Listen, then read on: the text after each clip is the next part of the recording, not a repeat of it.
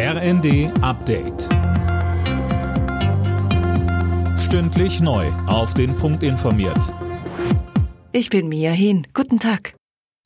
Quer durch Deutschland wird heute wieder gegen Rechtsextremismus und die AfD demonstriert. Unter anderem in Frankfurt am Main.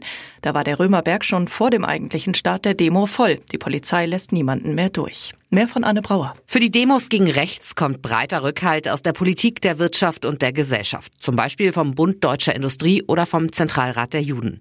Dessen Präsident Josef Schuster sagt der Augsburger Allgemeinen, er habe immer das Gefühl gehabt, man sieht die Prognosen und Wahlergebnisse der AfD, aber das locke niemanden hinter dem Ofen hervor. Jetzt, sagt Schuster, ich bin wirklich erfreut, dass die Mitte der Gesellschaft aufsteht.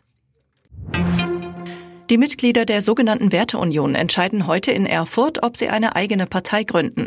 Die Pläne gehen auf den Vorsitzenden, Ex-Verfassungsschutzpräsident Maaßen, zurück.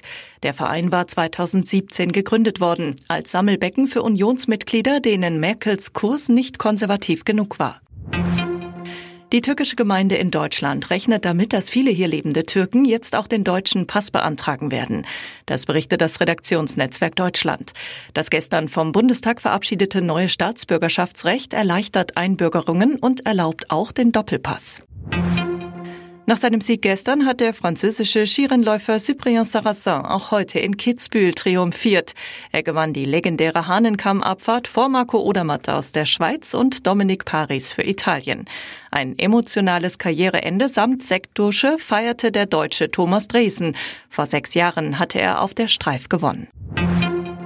Im Spitzenspiel in der Bundesliga ist heute Abend Tabellenführer Leverkusen zu Gast beim vierten Leipzig. Am Nachmittag spielen außerdem Freiburg gegen Hoffenheim, Köln gegen Dortmund, Bochum gegen Stuttgart, Heidenheim gegen Wolfsburg und Darmstadt empfängt Frankfurt. Alle Nachrichten auf rnd.de